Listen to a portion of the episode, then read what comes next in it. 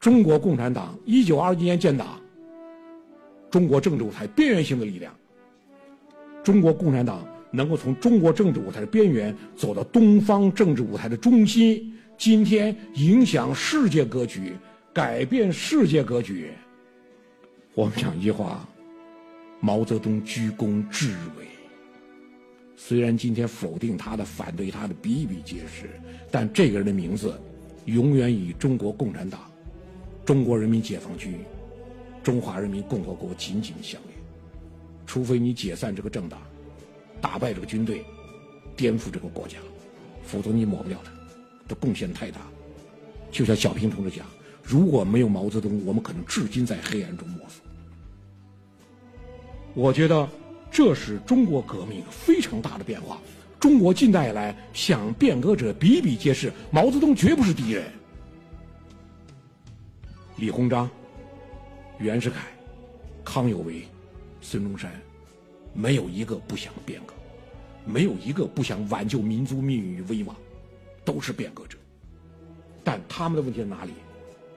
从李鸿章、袁世凯、康有为、孙中山。他们基本上都是力图依托少数精英完成对社会的改造，都未把唤醒民众、动员民众、组织民众作为变革和革命的重点。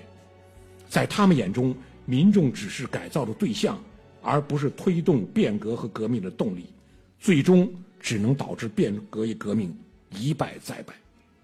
就中国近代来，你看对民众的轻视比比皆是。鲁迅的《阿 Q 正传》，充分的剖析了中国人的劣根性。台湾柏杨的丑陋的中国人，再次抛露中国人的劣根性。你看这个国家，这个民族，这种劣根性：明哲保身，忍气吞声，为了一己之利或苟活于世，什么都可以不顾。人的尊严、社会价值、是非曲直、真理道义。都在活命保命的前提下变得无足轻重。就中国近代来变革者，包括近代来我们这思想者对民众这种轻视，共产党胜利最大的本源，民众的支持。毛泽东讲，动员了全国老百姓，就造成了陷敌于灭顶之灾的汪洋大海，造成了弥补武器等等缺陷的补救条件，造成了克服一切。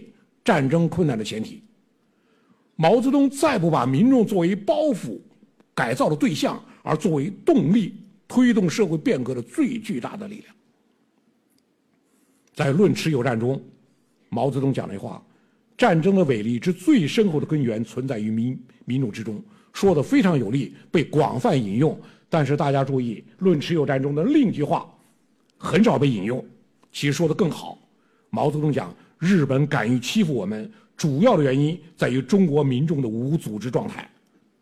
说到了中国至弱之源，我们这种无组织状态，导致我们最后的灾难，多少要解决这问题啊！我们近代来这些先人，西方一句话，直到列强不再把中国当做一个国家看待了，中国人才真正感觉到有组织一个现代国家的必要。就像蒋廷福讲的一样。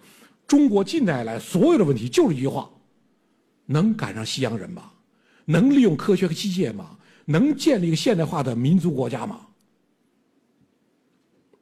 梁启超讲，中国人对国家的认识：一曰对于一身而只有国家；二曰对于朝廷而只有国家；三曰对于外族而只有国家；四曰对于世界而只有国家。中国人国家观念的。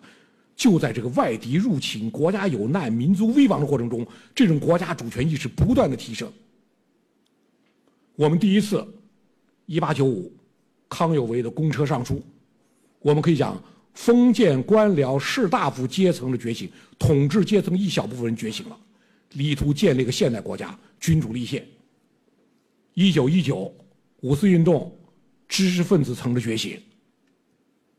一九三七全民抗战，民族总体的觉醒，一直到了一九三七年全民抗战，我们那时候才发现，就真是地无分老幼，人无分南北，全部抗战。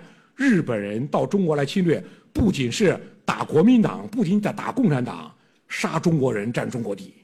所以全民族的奋起，真正让我们感到民国家民族利益共同体，从三七年全民抗战开始。一九四九年新中国的建立，它是什么呢？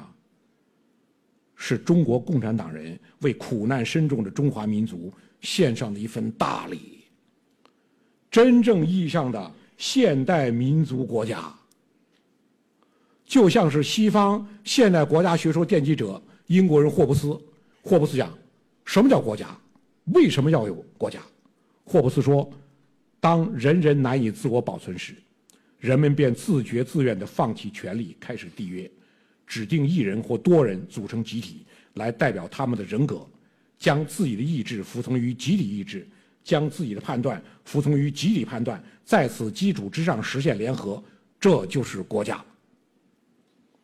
国家不是个慈善团体，不是个人权机构，国家一定要形成集体意志、集体判断。国家就认为人们自觉自愿放弃部分权利，开始缔约，形成集体意志、集体判断。而呢，我们讲历史证明，只有新中国才能真正实现中华民族的集体意志和集体判断，绝不是个理论问题，它是个实践问题。